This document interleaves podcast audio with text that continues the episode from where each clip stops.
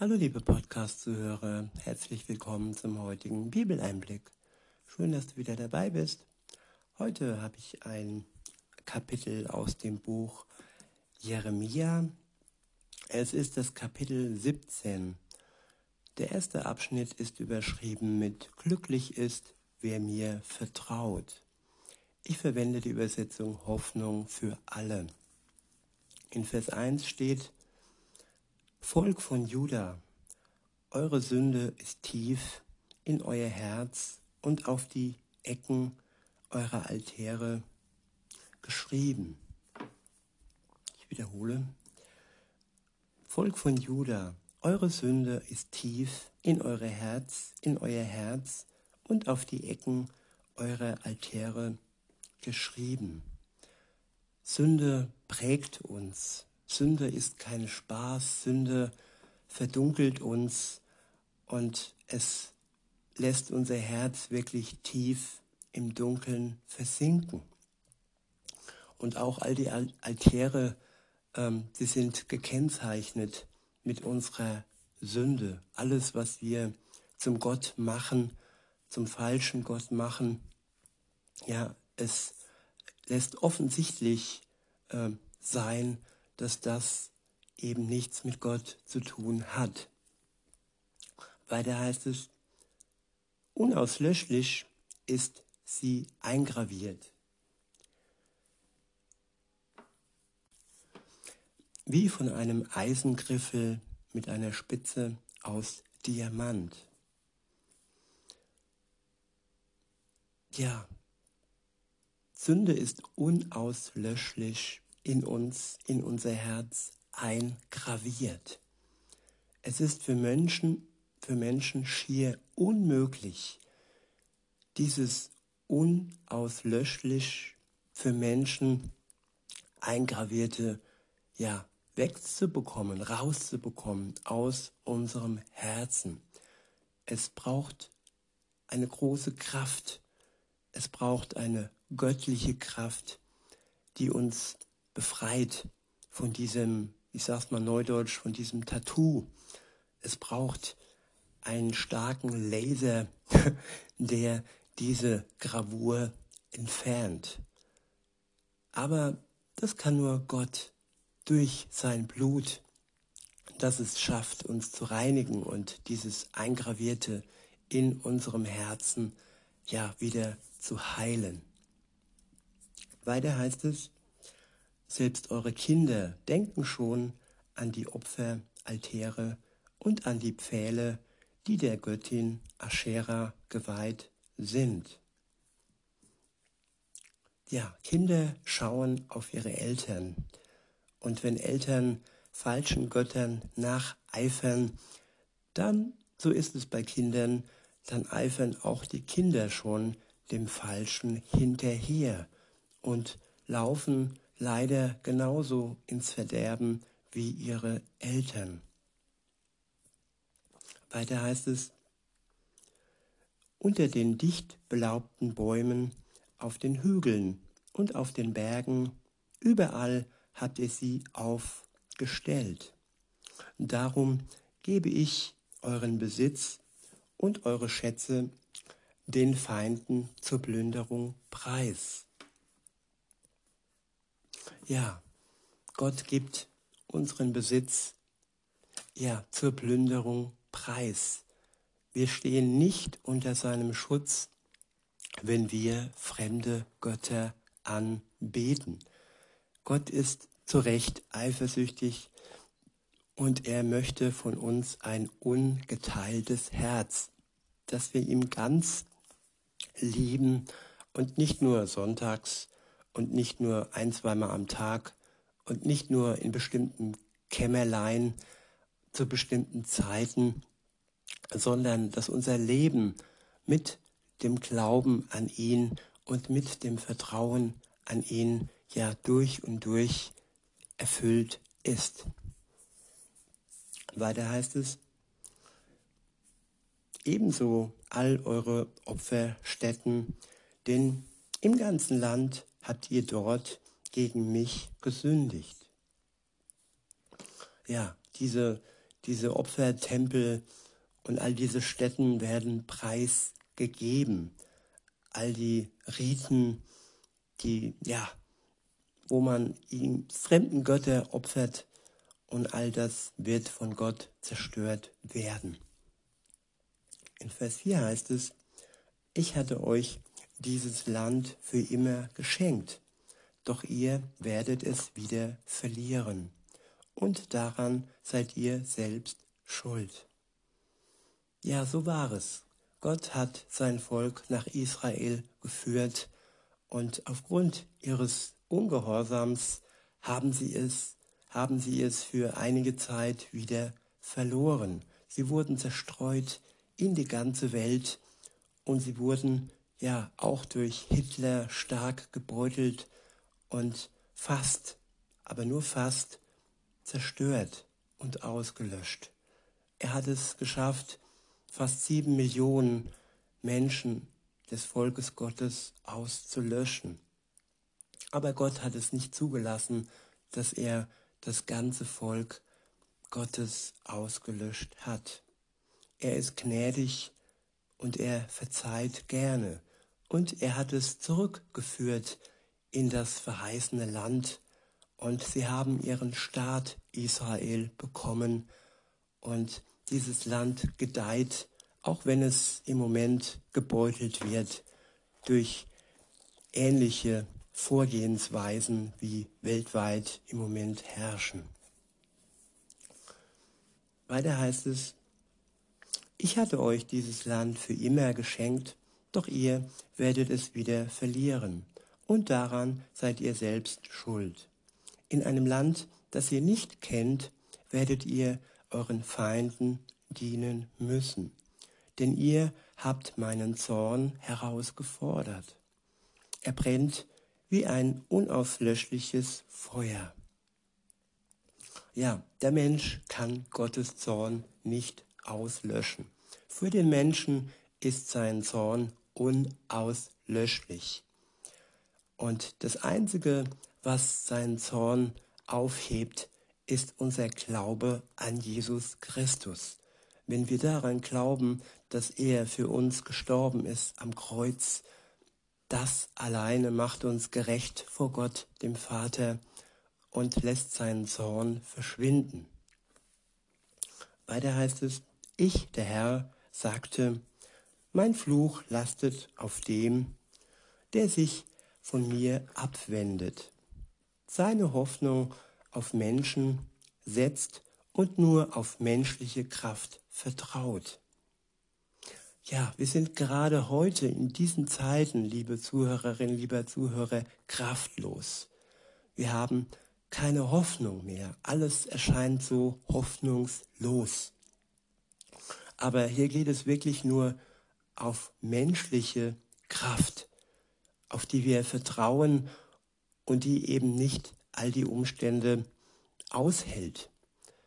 Nur Gottes Kraft kann uns dazu befähigen, dass wir diese Zeiten überleben, dass wir stark bleiben, dass wir Hoffnung bekommen und dass wir Freude haben im Herzen und Gottes Liebe spüren. Weiter heißt es, er ist wie ein kahler Strauch in der Wüste, der Mensch, der vergeblich auf Regen wartet. Ich wiederhole, er ist wie ein kahler Strauch in der Wüste, der vergeblich auf Regen wartet. Ja, der Mensch wartet auf neue menschliche Kraft. Er wartet darauf, dass die Dinge wieder so werden, wie sie einmal waren. Und gut, das wissen wir nicht. Vielleicht werden sie wieder mal so, wie sie einmal waren. Aber dieses ähm, Erwarten, diese Erwartungen sind, ja, ich würde sagen, überspitzt, weil sie haben mit Gottes Kraft nichts zu tun.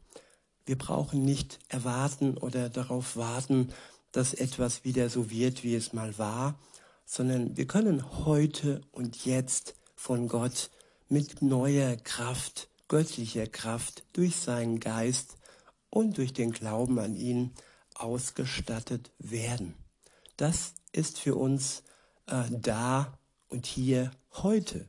Nicht erst dann, wenn eventuell wieder alles so ist, wie es mal war. Weiter heißt es, doch ich segne jeden, der seine Hoffnung auf mich, den Herrn, setzt und mir ganz vertraut. Ich wiederhole, doch ich segne jeden, der seine Hoffnung auf mich, den Herrn, setzt und mir ganz vertraut. Wir werden gesegnet, gesegnet in dieser schweren Zeit, wenn wir unsere Hoffnung ganz auf den Herrn setzen und ihm ganz vertrauen. Und dieser Segen wird uns schützen, er wird uns führen.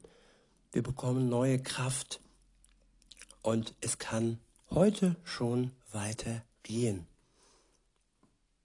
In Vers 8 heißt es, er ist wie ein Baum, der nah am Bach gepflanzt ist und seine Wurzeln zum Wasser streckt. Ja, der Bach ist die Kraft Gottes. Und wenn wir nah am Bach sind und unsere Wurzeln in den Bach ausstrecken, unsere Hände, unsere Seele, unser Herz nach Gott ausstrecken, dann werden wir neue Kraft bekommen.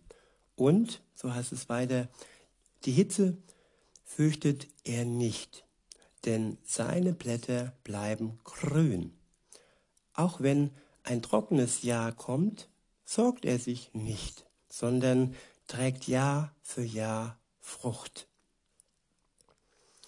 Nichts ist so undurchschaubar wie das menschliche Herz. Es ist unheilbar krank. Wer kann es ergründen? Ich wiederhole, nichts ist so undurchschaubar wie das menschliche Herz. Es ist unheilbar krank. Wer kann es ergründen? Nur Gott kann unser Herz ergründen. Und nur Gott ist fähig, unser Herz, das unheilbar für menschliche Ärzte krank ist, ja, nur er kann uns heil werden lassen, Stück für Stück heil und gesund. Nicht ganz, aber ganz dann, wenn er wiederkommt, wenn wir einen neuen Körper bekommen, der Marke Himmel. Weiter heißt es, wer kann es ergründen? Ich, der Herr, durchschaue es. Ich prüfe jeden Menschen ganz genau und gebe ihm, was er für seine Taten verdient. Er gibt denen Machthabern zum Beispiel, die seine Untergebene unterdrücken und quälen, gibt er die gerechte Strafe. Und er gibt denen, die ihm vertrauen, Zuversicht, Hoffnung und er gibt ihnen ewiges Leben. Jedem das, was er für seine Taten verdient. In Vers 11 steht, wer auf unehrliche Weise zu Reichtum gekommen ist, gleicht einem Vogel, der Eier ausbrütet, die er nicht gelegt hat. In der Mitte seines Lebens wird er seinen Reichtum verlieren und am Ende steht er als Narr da. Unser Tempel ist der herrliche Thron Gottes, seit jeher hoch erhaben. Herr, du bist Israels Hoffnung. Wer dich verlässt, der wird scheitern. Wer sich von dir abwendet, dessen Namen vergeht so schnell wie ein Wort das man in den Sand schreibt. Denn er hat dich verlassen, die Quelle mit Leben spendendem Wasser. Der nächste Abschnitt ist überschrieben mit Herr, du hast mich berufen, hilf mir jetzt. In Vers 14 steht, Heile du mich, Herr, dann werde ich geheilt. Hilf mir, dann ist mir geholfen. Dich allein will ich preisen. Ich wiederhole, heile du mich, Herr, dann werde ich geheilt. Hilf mir, dann ist mir geholfen. Ja, wahre Heilung kommt vom Herrn und echte Hilfe kommt alleine von ihm. Deshalb lasst uns unseren Blick abwenden von der sogenannten Heilung und der sogenannten Hilfe der Welt. Die Medizin und so weiter hat durchaus ihren Zweck, aber wir sollten es nicht übertreiben und wir sollten nicht zu viel Hoffnung in sie setzen, sondern nur die Hoffnung, die angemessen ist. Und Gott heilt uns und Medizin ist, wenn überhaupt, dann nur, ja, ein Beigeschmack und ein Hilfsmittel und die Heilung bezweckt alleine nur er.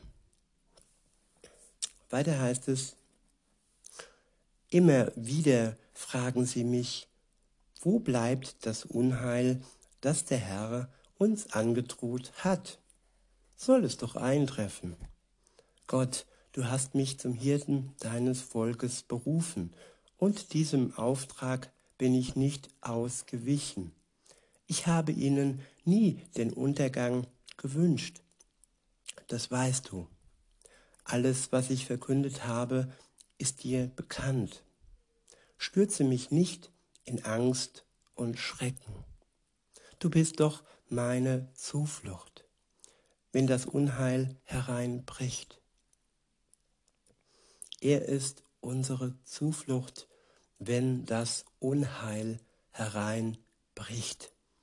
Das ist der starke Fels, das ist die Hoffnung, die Sicherheit, die wir im Glauben an Jesus Christus haben. Unsere Versicherung sozusagen für unser Leben, für unsere Gesundheit und für unsere Seele. Weiter heißt es, bring Schande über meine Verfolger, aber nicht über mich. Sorg dafür, dass sie das Entsetzen packt, doch mich verschone. Lass den Tag des Unheils über sie hereinbrechen. Sie sollen ein für allemal vom Erdboden verschwinden. Der nächste Abschnitt ist überschrieben mit der Sabbat, ein heiliger Tag. In Vers 19 steht, der Herr sprach zu mir, stell dich ans, stell dich ans Volkstor, durch das die Könige von Juda ein- und ausziehen. Stell dich auch an die anderen Stadttore von Jerusalem und ruf, hört die Botschaft des Herrn, ihr Könige von Juda, ihre ihr Bewohner von Jerusalem und ganz Juda, die ihr durch diese Tore geht. So spricht der Herr. Wenn euch euer Leben lieb ist, dann hütet euch davor, am Sabbat irgendeine Last durch diese Tore hereinzutragen. Ja, der Mensch braucht Ruhe und der Sabbat wurde zur Ruhe geschaffen. Er wurde dazu geschaffen, dass unsere Muskeln sich erholen können, eben einmal nichts Schweres zu tragen. Und diese neumodischen Krankheiten wie Burn, Burnout und so weiter, die kommen daher, dass wir uns den Sabbat nicht mehr gönnen, der Gott, der von Gott kommt, diese Ruhe, die er uns schenkt. Ruhe in seiner Nähe für Erholung und dafür, dass wir durch ihn und von ihm neue Kraft bekommen können. Weiter heißt es, tragt an diesem Tag auch nichts aus euren Häusern, verrichtet am Sabbat keine Arbeit, sondern ehrt ihn als einen Tag, der mir allein geweiht ist. So habe ich es euren Vorfahren befohlen, aber sie gehorchten mir nicht. Ja, sie hörten nicht einmal hin. Sie haben sich stur gestellt und wollten sich nichts sagen lassen. Und wer die Ruhe nicht sucht, dessen Körper wird krank werden. Wer sich nichts sagen lässt und nicht zur Ruhe kommen will, der wird leiden. Und das selbst verschuldet. In Vers 24 steht, ich, der Herr, verspreche euch, wenn ihr wirklich auf mich hört und am Sabbat keine Lasten durch die Tore dieser Stadt bringt, wenn ihr diesen Tag als heilig achtet und keine Arbeit verrichtet, dann werden in dieser Stadt auch weiterhin Könige regieren, die Nachkommen von David sind. Mit Pferden und Wagen werden sie durch die Tore ein- und ausziehen, begleitet von ihren obersten Beamten und den Bewohnern von Juda und Jerusalem. Dann wird diese Stadt für immer bewohnt bleiben. Aus dem ganzen Land werden Menschen hierher kommen, aus den Städten von Juda und den Dörfern von Jerusalem aus dem Gebiet von Benjamin, vom Hügelland an der Westküste, aus dem Bergland und aus der Wüste Negev im Süden. Sie werden ihre Opfer zum Tempel bringen. Brand- und Schlachtopfer, Speiseopfer, Weihrauch und Dankopfer. All die Opfer gab es vor Jesus, bevor er das letzte nötige, nötige Opfer für die Menschheit gebracht hat. In Vers 27 steht, wenn ihr aber mein Gebot nicht befolgt, wenn ihr den Sabbat nicht als heilig achtet, sondern euch an diesem Tag Lasten aufladet und sie durch die Stadttore von Jerusalem hereintragt, dann werde ich den Toren ein Feuer entfachen, dann werde ich in den Toren ein Feuer entfachen, das die Paläste der Stadt verzehrt. Keiner kann dieses Feuer löschen. Ja, Ungehorsam erzeugt Feuer, Feuer im Herzen und Feuer im Land. So wünsche ich mir, dass wir die Ruhe achten und sie als Geschenk Gottes annehmen und sie genießen, uns gut tun, unseren Körper wieder neue Kraft zukommen lassen. Dank sei Gott dafür.